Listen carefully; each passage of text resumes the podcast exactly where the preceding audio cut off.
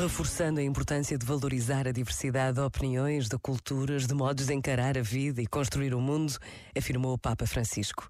A ausência de diversidade é ausência de riqueza, porque a diversidade impõe-nos aprender juntos uns dos outros e redescobrir com humildade o sentido autêntico e o alcance da nossa dignidade humana.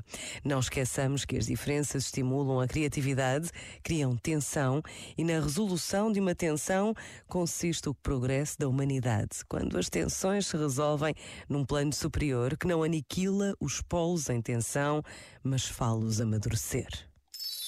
Este momento está disponível em podcast no site e na app da RGF.